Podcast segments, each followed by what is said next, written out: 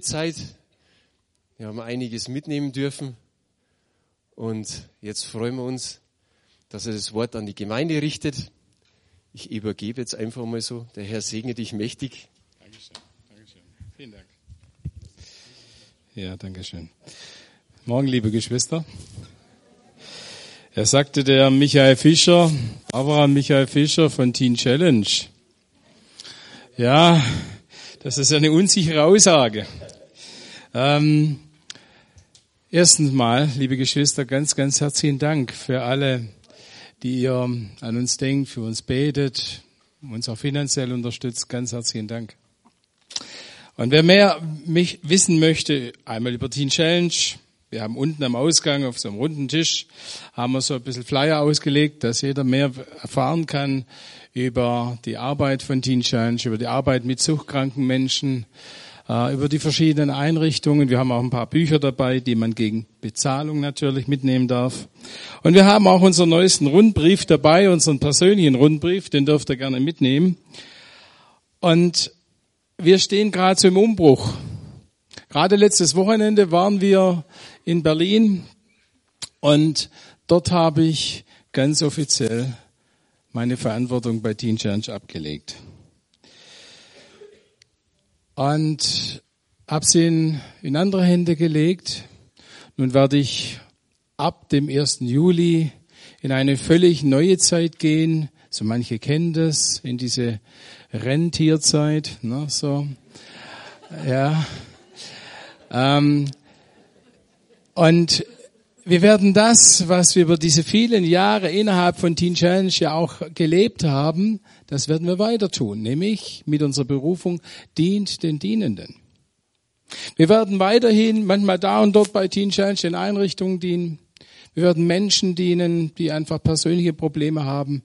Wir machen ganz viel auch äh, ambulant Seelsorgearbeit, Beratung, Coachingarbeit werden weiterhin Seminare halten, Predigtdienste. Also ich denke mal, es wird uns nicht langweilig werden. Ja, aber äh, wie gesagt, diese Zeit geht langsam bei Teen Challenge zu Ende. Ich habe euch heute Morgen ein Thema mitgebracht, und zwar das Thema Verwandlung. Ja, wisst ihr, wir schauen jetzt zurück auf ähm, ja über 40 Jahre Arbeit bei Teen Challenge. Und wie oft haben wir das erlebt? Verwandlung, wo Menschen aus der Sucht und sonstiges herausgekommen sind, durch Gottes Kraft neues Leben bekommen haben. Das ist wirklich so. Und wie oft habe ich an mir selber Verwandlung erlebt? Ja, weil ich kann, ich weiß nicht, ob ihr euch das vorstellen könnt, in so einer Arbeit, da wirst du manchmal müde. Ja, und wenn du immer die gleichen Probleme anhörst, dann kriegst du irgendwann mal die Krise, kannst es nimmer hören. Wie oft habe ich hier Verwandlung durch Gottes Kraft erlebt? Und darüber möchte ich heute Morgen sprechen. Verwandlung. Ist das nicht ein Thema, was euch interessiert? Oh ja, wunderbar. Ja, diese Verwandlung, ne, so wenn wir uns mal gegenseitig anschauen, ne, so diese Verwandlung. Ich wünsche mir, du schaust vielleicht eine Frau und denkst, ja, das wäre doch schön, wenn die sich noch ein bisschen verwandeln würde. Oder dass die Frau schaut den Mann an, sagt, hm, das ist genau das richtige Thema für dich, lieber guter Mann. Ne, da könntest du manche Unarten mal ablegen, die ich dir schon so lange um die Ohren predige. Ist das so? Ja? Verwandlung. Und dann denkst du vielleicht an deine berufliche Situation. Ja? Das wäre doch auch mal eine schöne Art der Verwandlung, wenn der Chef kommt und sagt, also hör mal zu, äh, super Leistung, ich freue mich so über dich, du kriegst ab sofort, was weiß ich, zwei, drei Euro mehr auf die Stunde. Oh, wäre doch eine Sache, wa? Verwandlung. Verwandlung. Ich habe gerade letzten Donnerstag ganz enge Freunde von uns besucht kam ich ins Zimmer und diese Freunde sind so in unserem Alter und die haben eine Tochter und die hat Kinder. Und da liegt der kleine Noah. Ich sag Hallo Noah. Er reagiert noch nicht mal. Er schaut, er atmet. Aber das ist es auch.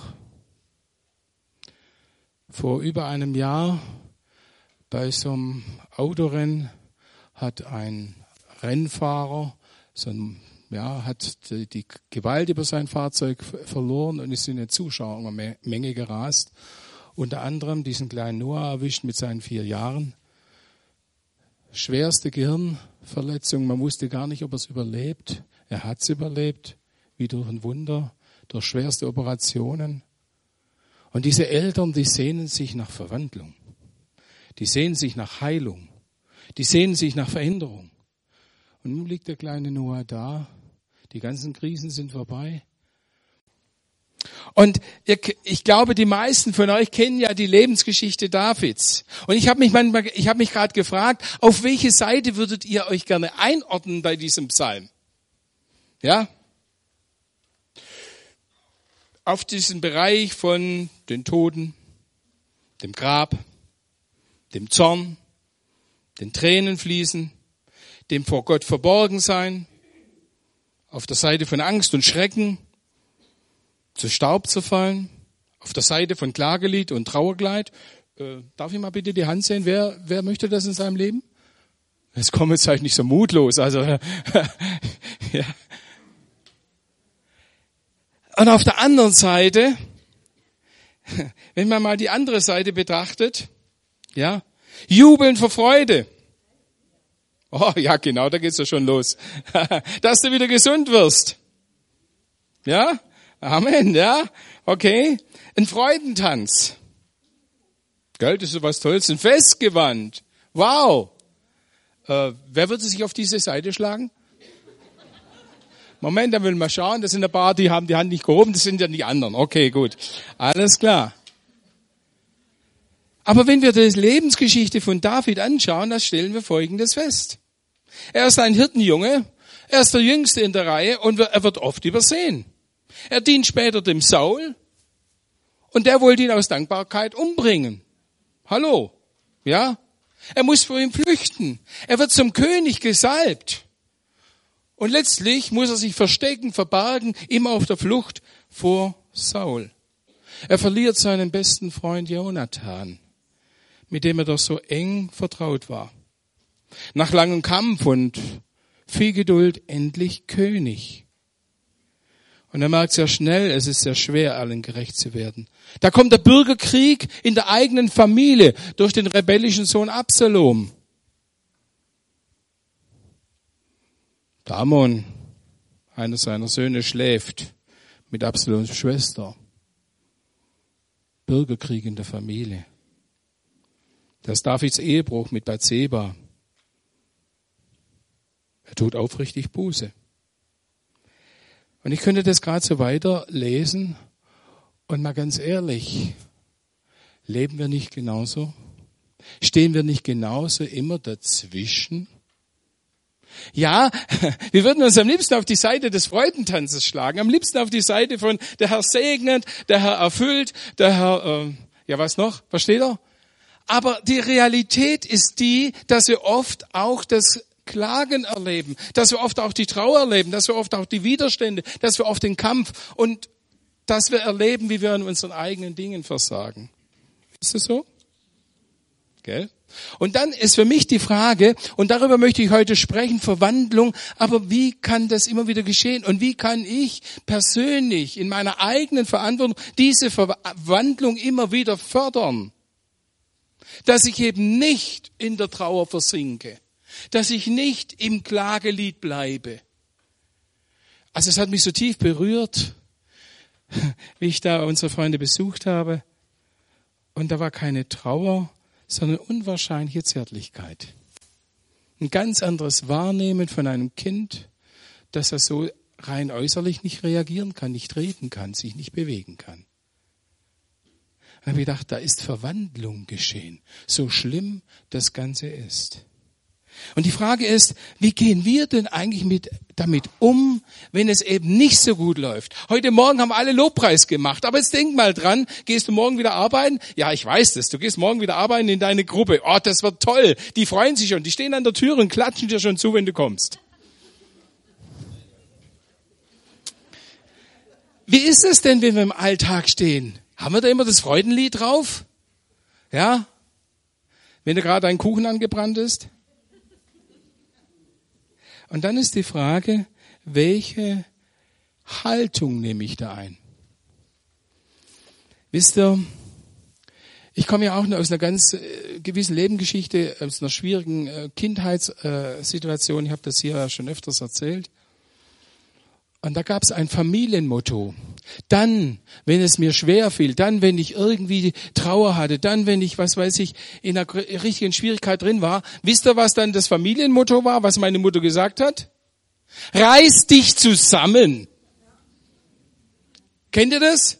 Ja, die Älteren auf jeden Fall. Reiß dich zusammen. Leute, ich würde es, ich kann es gar nicht vormachen, müsst ihr es mal vorstellen. Bildlich gesehen, reiß dich zusammen. Da bist du schon in der Krise, da packst du es nicht, da leidest du an deinen Fehlern und jetzt sollst du dich einfach mal auseinanderreißen. Welch ein blöder Spruch. Und wie oft erle erlebe ich mich in dieser Haltung. Jetzt nimm dich zusammen. Streng dich an. Da stehst du schon irgendwie durch. Und wisst ihr, was da entsteht? Eine fürchterliche Verkrampfung wo man in dieser Weise bestimmt nicht die Not durchstehen kann. Kennt ihr den Maskenball? Maskenball? Immer schon die Frage, es geht ja schon los, manchmal am Eingang, wenn man zur Gemeinde geht, wir sind ja auch zu Hause in einer Gemeinde. Wie geht's dir? Ja, gut. Maskenball. Ja. Wie oft leben wir das, nach außen hin eine Fassade zu tragen? Anstatt mal ehrlich zu sagen, wie es mir wirklich geht. Oder aber wir gehen mit diesen Dingen, die uns bewegen, die uns schwerfallen, wir gehen hausieren damit. Klagelieder. Und dann singen wir unser Klagelied. Und wir freuen uns, das finden wir jemand, der jammert dann mit. Und mit der Zeit hast du richtig so einen Jammerclub entwickelt. Ja, so.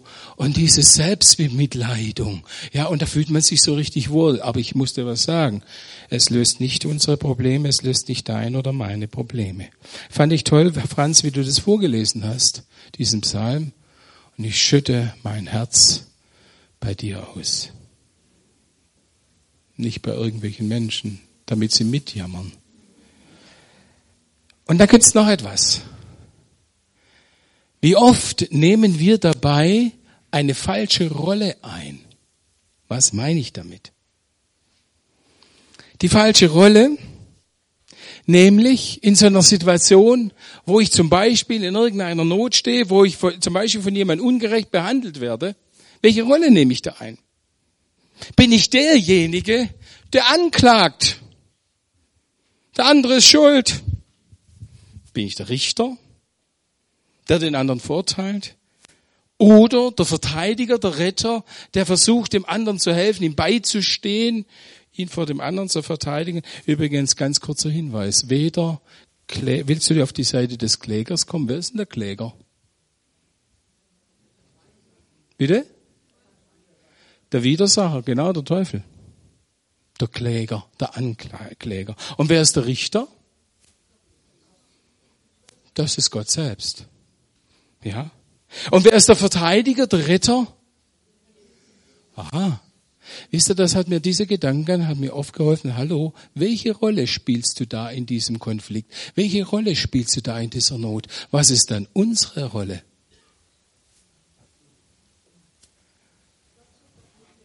Aha, Gott zu vertrauen? Ja, okay. Bitte? Ich bin der Freigesprochene. Genau. Ähm, ich möchte mit euch ganz kurz die Emaus-Jünger betrachten. Und zwar, warum? Weil es heute Morgen um dieses Thema Verwandlung geht und diese Emaus-Jünger eine gewaltige Verwandlung erleben. Und ich möchte mit euch Schritt für Schritt das mal durchgehen. Kennt ihr die Geschichte der Emaus-Jünger? Im Lukas im 24. Kapitel wird sie erzählt. Die Emaus-Jünger, da wird Jesus gekreuzigt.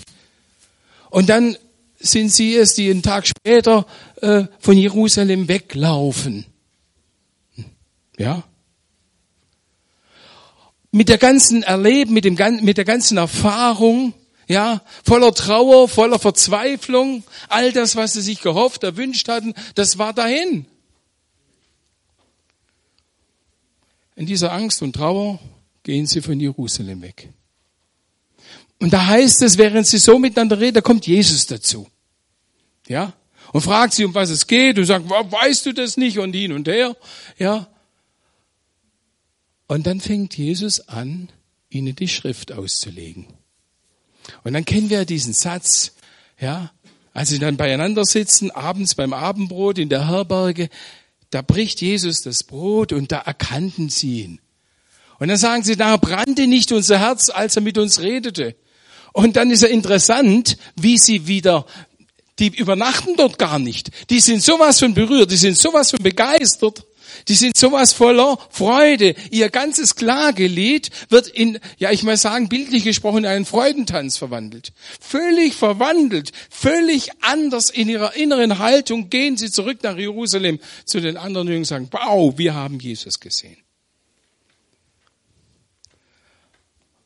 Aber was ist da wirklich geschehen? Das erste, und eins muss ich euch versprechen. Äh, ich würde euch am liebsten versprechen, dass ihr jeden Tag wirklich vollen Segen Gottes erlebt, volle Freude, vollen Erfolg, voll, was hättest du denn gern? Versteht ihr? Aber ich muss euch etwas sagen, wir, solange wir in diesem Leben stehen, wird das immer unser Spannungsfeld sein. Wir werden beides erleben. Wir werden die Freude erleben und wir werden auch die Verzweiflung erleben. Wir werden Erfolg erleben und wir werden Misserfolg erleben. Da stehen wir drin. Oder? Das ist so. Und die Frage ist nur, wie gehen wir da drin mit um? Eins muss ich euch sagen. Wir haben einen Gott, der verwandelt. Und egal, wie dir es gerade geht, du musst wissen, du bist nicht in irgendeiner Hand. Du bist in der Hand Gottes. In der Hand Gottes, der verwandelt, der Dinge ändert und ändern will. Grundsätzlich Entweder ändert er deine Situation oder ändert dich. Ja, ja, ja, ja. Und da gibt es ein Problem, wenn solche Nöte auf uns zukommen, wenn jemand uns ungerecht behandelt, wenn wir in der Arbeit stehen und da was weiß ich was erleben, ja, oder im, im Privaten, wenn plötzlich eine Krankheit auf uns zukommt. Da entsteht immer wieder neu Angst. Angst die Enttäuschung, der Schmerz, die Gefahr der Hoffnungslosigkeit. Werde ich das überleben? Und da ist noch etwas drin. Diese Angst erzeugt in uns immer ein falsches Bild, nämlich der Einsamkeit, nämlich der falschen Einschätzung der Situation wie wir manchmal sagen, ein Bild der falschen Bewertung. Was ist denn, wenn wir so mittendrin in der Angst wandeln, wie das im Psalm ist? Dann haben wir Angst, oder nicht? Ist es so? Und wer von uns ist denn so glaubensstark, dass er sagt, wow, macht alles nichts aus, ich habe zwar totale Krisen, ja, ich weiß überhaupt nicht mehr, wie es weitergeht, aber mit meinem Gott werde ich über Mauern springen. Das machst du manchmal morgens in der Gemeinde hier. Aber seid mal ehrlich, wenn du zu Hause stehst, wie sieht's denn dann aus? Seid mal ehrlich. Packen dich da nicht die Gedanken der Verzweiflung? Ja? Und interessant, so kommen diese Emaus-Jünger den Weg daher. Da ist alles kaputt. Da ist nichts mehr. Der Jesus ist tot. Hallo, alles, was sie geglaubt haben, gehofft haben, das ist alles weg. Und da begegnet ihnen Jesus. Und in dieser falschen Bewertung sind sie aber unterwegs. Sie dachten wirklich, und so denken wir oft menschlich, sie sind mit ihren menschlichen Gedanken unterwegs. Und deine menschlichen Began äh, Gedanken, vergiss es nicht, die sind begrenzt. Du kannst nur so und so und so denken. Anderes gelingt dir gar nicht. Und da kommt Jesus in ihre Situation hinein. Und interessant ist, Jesus fragt sie zuerst, um was geht's denn eigentlich? Jesus fragt uns, deshalb schüttet dein Herz aus, ganz klar. Ich darf meine Not vor Gott ausbreiten. Aber wir gehen oft nicht den zweiten Schritt. Die Jünger, diese Emaus-Jünger, die hören zu. Was macht nämlich Jesus? Er erklärt ihnen eigentlich von den Propheten her, dass es alles so geschehen soll. Er weist sie eigentlich auf etwas hin, was sie eigentlich wissen sollten. Er bringt ihnen viel, ich sag's mal jetzt in unserer Art und Weise übersetzt, viel Wort Gottes nahe, was wir irgendwie in der Not, in der Angst verloren haben. Wo wir gar nicht mehr dran denken. Er legt ihnen diese Schrift aus. Das heißt nichts anderes als, er holt sie heraus aus ihrer falschen Bewertung, aus ihrer falschen Vorstellung. Und als sie dann zurückgehen nach Jerusalem, da haben sie eine ganz andere Erfahrung, eine ganz andere Vorstellung. Und was mir so auffällt, da, wo wir äh, in der Stille, im Gebet oder vielleicht auch mit Freunden zusammen, mit jemandem, der mir, mich da unterstützen kann, da, wo wir miteinander zu Gott kommen, da geschieht Verwandlung. Verwandlung. Da geschieht etwas, was du und ich nicht tun können. Ich kann dir lange zusprechen, oh du, du musst nur dieses Wort, weißt du, mit meinem Gott kann ich über Mauern springen, ja, also ne, jeden Morgen, jeden Abend, irgendwann wirst du schon glauben. Hallo, das kann vielleicht das falsche Wort in deiner Situation sein. Interessant ist hier bei den Emaus-Jüngern, Jesus nimmt sich diese Zeit. Er sagt, hallo, glaubt das denn immer noch nicht? Nun geschieht etwas, wenn wir zu Jesus kommen, diese Gemeinschaft mit Gott. Ob jetzt allein oder in der Unterstützung mit anderen. Du kommst mit deiner Vorstellung, du kommst mit einer Vorstellung von Trauer oder von Wut oder von Enttäuschung oder wie auch immer. Davon bist du beeindruckt. Und nun kommt Jesus durch seinen Heiligen Geist und zeigt dir ein ganz anderes Bild. Ich habe das so oft erlebt, wie Jesus meine menschlichen Gedanken und Vorstellungen, meine menschlichen Bewertungen völlig verändert hat. Ich musste heute Morgen so an meinen Vater denken. Und zwar meinen Pflegevater, meinen leiblichen Vater kenne ich ja nicht. Und ich weiß noch, wie sehr ich ihn verachtet habe, diesen Pflegevater. Ein Hühne von Mann, Metzger von Beruf. Aber wie oft war es, der konnte sich nie gegen meine sehr strenge Mutter durchsetzen. Meine Mutter war so eine kleine Drahtige. Die hat ihm immer gesagt, wo es lang geht. Und ich habe ein Bild von einem Mann bekommen, der sich nicht wehren kann, der sich schleicht. Ich glaube, das kennt man hier, ne? Das schleicht die. Gell? Ist, das, ist das bayerisch? Schleichte? Schleicht die? Schleicht die, gell? Genau. Immer wenn es Konflikt gab, dann hat er, ja, er ist gegangen. So. Das andere sage ich jetzt nicht. Und ähm, dieses Bild hatte ich. Und da hatte ich so viel Verachtung für ihn und solch eine gestörte Beziehung zu ihm. Und ich habe, wisst ihr, und das ist die Schwierigkeit in den, den Lebenskrisen und so weiter, wir sehen es nur immer von einer Seite. Übrigens, und manchmal siehst du es auch nur von der Seite, von der du sehen willst. Ja? Genau. Weil die andere Sicht, die wäre ja unangenehm.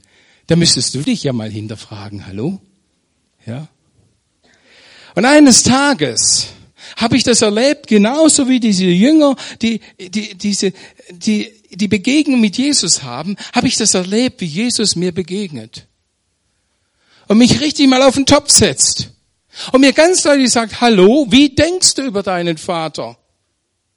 Du denkst, es ist die Wahrheit. Ich will dir mal was sagen. Es ist die Lüge. Ich stand da wie ein begossener Pudel. Ich bin dankbar für das Reden des Heiligen Geistes, dass er mich auch ermahnt und korrigiert und mir nicht nur sagt, Michael, du bist ein ganz lieber Kerl. Denn das hilft, hilft aber die Korrektur braucht es auch. Und dann zeigt er, dann erinnert er mich, ich sehe plötzlich ein inneres Bild, wie ich bei meinem Vater als kleines Kind auf dem Motorrad sitze, wie er mich zu Freunden fährt. Ich sehe plötzlich ein, ein Bild von mir, wie er mich an die Hand nimmt, ja, und mit mir in eine Gaststätte mit zu Freunden geht. Aber nicht, weil er sich da die Hucke zusetzt, nein, weil er da am Tisch mit anderen Freunden sitzt und da habe ich, da habe ich einfach mein Sinalko bekommen, da habe ich meine Würstchen bekommen, da konnte ich mit der Bedienung reden, die ich sowieso so geliebt habe, weil die so nett und so freundlich war. Das war für mich ganz schöne Erlebnisse, hat mir viele kleine Erlebnisse gezeigt. Und wie denkst du jetzt über deinen Vater? Und ich habe ein völlig anderes Bild bekommen. Verwandlung. Ich würde dir das empfehlen, auch in den Situationen, in denen du drin stehst. Wo wir uns manchmal zum Richter aufspielen, wir meinen, wir können das richtig beurteilen, wie der andere zu mir ist. wie ich meine Situation gerade einschätzen muss. Ich will dir etwas sagen.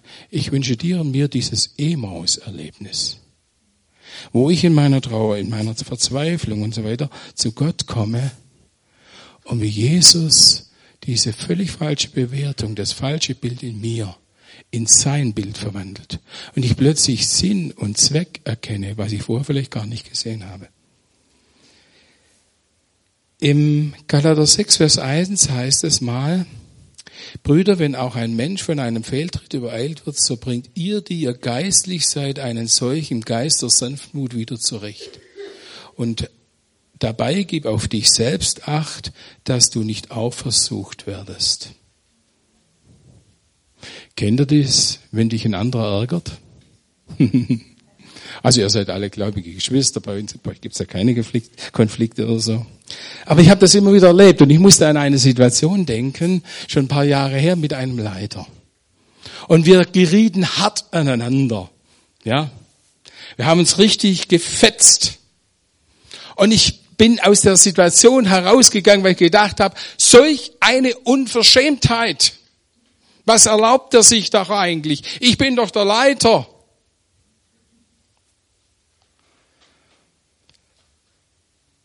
Und ich habe mich da bitte beklagt. Wisst ihr? Aber da heißt es, im Geiste der Sanftmut zurechthelfen. Was heißt das? Das ist kein Geist, der in mir ist. In mir war keine Sanftmut. In, mein, in mir war ein Geist der Rechtfertigung. In mir war ein Geist der Verteidigung. Das lasse ich mit mir nicht machen. Hallo.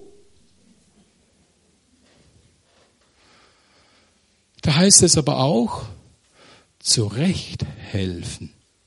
Das heißt nicht einfach schweigen. Das heißt nicht einfach, naja, gut, okay, das ist halt anders, was soll ich machen und so weiter. Nee, da heißt es zurecht helfen. Und ich habe dann sehr wohl Dinge entdeckt, wo ich denke, hallo, da liegt der Kumpel falsch. Und dann habe ich gedacht, Arme hochgekrempelt. Tja, dem werde ich jetzt richtig Bescheid sagen, wo es lang geht. Ich habe mit der Zeit aufgrund von Erfahrung etwas für mich eingeübt. Wisst ihr, auch da brauchen wir die richtige Bewertung, das richtige Bild, das Jesus hat. Denn ich war verletzt, ich war in der Verteidigungssituation und wenn man in so einer Situation drin ist, dann hast du schon ein gewisses Bild über den anderen. Ja, genau, wenn wir miteinander in Konflikt fallen, pass mal auf. Er sagt ja. Ich weiß nicht. Und ich habe es gelernt für mich, zuerst mal zu Jesus zu gehen. Eine Nacht darüber schlafen. Vielleicht auch zwei Nächte. Ich habe zuerst gemerkt, ich habe da in mir die, die, Trauer, die Wut, die Enttäuschung, die Verletzung. Ähm, und dahinter steckt aber auch wieder meine Angst. Nämlich, der macht sich über mich. Der macht mich nieder. Kennt ihr Ehekonflikte? Haben wir Ehepaare hier? Ja? Also ich kenne das, ja, so. Ich weiß um die ersten Konflikte mit meiner Frau. Ich habe ja eine ganz, ganz Liebe geheiratet, ne, so. Und ich werde nie vergessen, wie wir frisch verheiratet und es ging um irgendwas und ich habe gedacht, ja klar, äh, ich als Mann sag, wo es lang geht. Ne? Die Frau sei dem Manne untertan. Amen. Na. Auf jeden Fall hat mir meine Frau gesagt, wie sie diesen Bibeltext auslegt. Sie hat mich angeschaut und hat in einer Schärfe und einer Klarheit mir gesagt, wie sie denkt. Und wir kamen so hart aneinander. Und irgendwann habe ich meine Frau versucht zu bearbeiten. Ich habe ihr klar gemacht, dass eben die Bibel schon sagt, die Frau sei dem Manne untertan. Ich habe da auch das weitere Wort hergezogen, wo es heißt, die Frau schweige in der Gemeinde, also zu Hause auch, das ist ja klar, ist alles gleich. Bis mir mal Jesus in der Stille gezeigt hat, hallo, was bist du eigentlich für ein liebloser Mensch? Ähm, wir Männer lesen da immer nicht weiter, denn da heißt es zum Beispiel, ihr Männer liebet eure Frauen, gleich wie Christus die Gemeinde geliebt und sich selbst für sie hingegeben. Hingegeben, Moment mal, macht sie mich da nicht ganz nieder? Ja, ja, ja, mal ganz ehrlich. Ja, ich habe all diese Gefühle in mir gespürt. Aber ich möchte euch etwas sagen. Dieser Geist der Sanftmut, das ist nicht der Geist, den wir haben, den du und ich hast. Der kommt von Christus. Den musst du dir immer wieder neu schenken lassen. Und so war das im Gebet. Und ich muss euch es so sagen. Geht nachher auf meine Frau zu, könnt ihr sie direkt fragen. Ich sage ja nichts Falsches. Ähm, ähm, wisst ihr, ich muss es euch so sagen. Und ich habe von Jesus ein anderes Bild bekommen. Ich darf das heute so sagen. Ich habe meine Frau ganz anders entdeckt. Ich habe gemerkt, die kommt ein Stück aus einer anderen Kultur. Die hat ja ein ganz anderes Temperament. Die sagt sehr direkt, was sie denkt und was sie meint. Das war bei uns absolut tabu. Ja? Und ich habe durch diese Gemeinschaft mit Jesus einen neuen Geist bekommen. Einen neuen Geist, der mit anderen Augen sieht, der mit anderen Augen hört. Und um das geht es. Wenn uns das nicht gelingt, dann werden wir immer in unseren alten Verhaltensmechanismen und Gefühlen drinbleiben. Dann werden wir immer mit unserer alten Sicht und wir kämpfen machen, wir kommen nicht zusammen. Im Geiste der Sanftmut. In 1 Samuel 30, Vers 6, da bringt der David etwas zum Ausdruck, was er in der Niederlage tut. Und ich muss es euch sagen, ich wünsche euch keine Niederlagen, aber die werden kommen. Und so manche von euch haben das schon erlebt. Die Niederlagen. Der David, damals war er noch nicht König, er musste immer vor dem Saul fliehen. Inzwischen hat er bei einem fremden König gewohnt, in einem fremden Land und war mit diesem König in den Kampf ausgezogen. Und in dieser Zeit hat er seine, seinen Ort, wo er gelebt hat, Ziklag wird in der Bibel der Ort benannt, den hat er verlassen gehabt.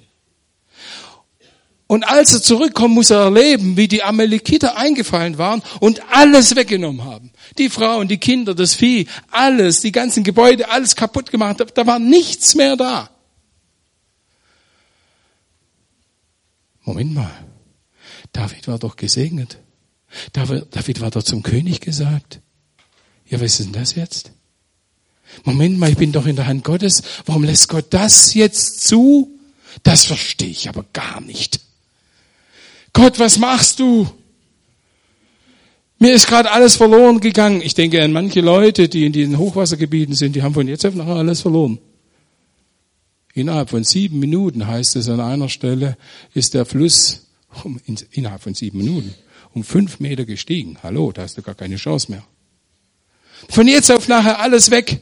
Ich weiß noch, wie wir da vor zwei Jahren in unserem Schlafzimmer standen. Ja, es war nur noch Chaos. Es war im ganzen Haus Chaos. Warum? Weil sie bei uns eingebrochen hatten. Wir waren in Urlaub gefahren. Wir haben uns an Gott gefreut. Da kommt der Anruf, hallo, bei euch ist eingebrochen worden. Und da standen wir da und haben miteinander geheult. Was ist denn das für ein Gott? Das sind unsere menschlichen Gedanken. Und wenn wir nicht die Gnade des Erbarmen Jesu aufsuchen, der uns einen neuen Blick gibt, dann gehst du drauf dabei. Dann wirst du bitter. Und genau das will Gott nicht, dass wir bitter werden, dass wir zu Leuten werden, die schon noch an Gott glauben, aber nichts mehr riskieren, weil wenn man ja was riskiert, da weiß man ja gar nicht, welche Retourkutsche da kommt. Ich weiß noch, wie wir uns bewusst entschieden haben, davon gelöst haben, im Namen Jesu, dass wir darin nicht bleiben. Und Gott gibt einen neuen Geist. Der David erlebt es, alles verbrannt. Und dann kommen seine Männer. Und was wollen die machen? Können diese Geschichte nachlesen. Die wollen ihm als Leder. Du bist doch schuld. Du bist doch schuld an allem, dass das so passiert ist. Nieder mit ihm. Ich finde es toll. Der David verteidigt sich nicht. Er weiß, da gibt's auch nichts zu verteidigen. Und dann heißt es dieser ganz bekannte Satz, David stärkte sich in seinem Gott. Ja? Und dann geht's noch weiter und dann sagt er, hol diesen kleinen Altar her. Und dann steht er vor Gott und fragt Gott, was ist denn jetzt dran? Und er stellt sich in Verantwortung. Er überträgt es nicht an andere. Er klagt nicht andere auf. Hättet ihr besser aufgepasst oder ich weiß nicht was. Er stellt sich in die Verantwortung vor Gott und dann fängt Gott an zu reden sagt, jagt diesen Leuten nach und um es kurz zu machen, er holt alles zurück. Seine geliebte Frauen, All das, was die anderen Männer hat, alles holt er diesen, jagt er diesen Männern ab. Und er ringt einen großen Sieg. Und aus einem Klagelied wird ein Freudentanz. Aber weil ein David, weil du, weil ich, weil wir Gottes Gegenwart aufsuchen, uns darin stärken, weil wir Gottes Gegenwart aufsuchen, weil er durch seinen Geist uns eine andere Sicht gibt, als die menschliche uns vordiktierte. Ich möchte um dieses eine Bild bitten. Und deshalb möchte ich euch ermutigen. Verwandlung fängt immer dort an, wo ich die richtige Blickrichtung einnehme. Verwandlung fängt dort an, wo ich in die Haltung komme, Gott, das ist meine Situation. Mit dem Verstand komme ich da nicht weiter. Aber ich schaue auf dich. Ich brauche deine Sicht.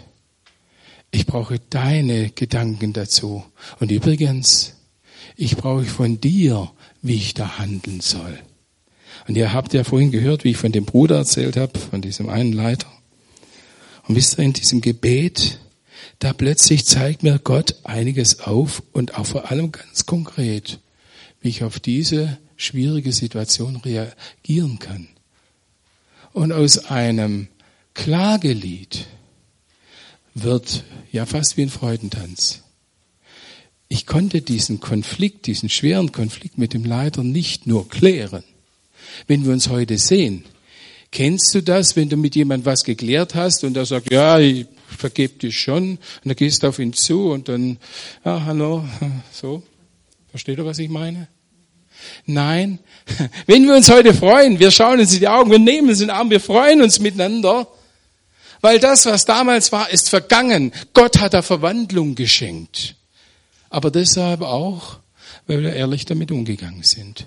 Deshalb auch, weil ich Gottes Gegenwart gesucht habe, weil ich Gottes Meinung, Gottes Sicht, Gottes Geist aufgesucht habe, der eine ganz andere Lösung bringt, als ich es mir vorgestellt habe. Und deshalb, Spurgeon sagt mal, sieh nicht auf deine Hoffnung, sondern auf Christus, die Quelle deiner Hoffnung. Sieh nicht auf deinen Glauben, sondern auf Christus, den Anfänger, Vollender deines Glaubens. Wenn du das tust, so werden dir zehntausend Teufel dich nicht niederwerfen können.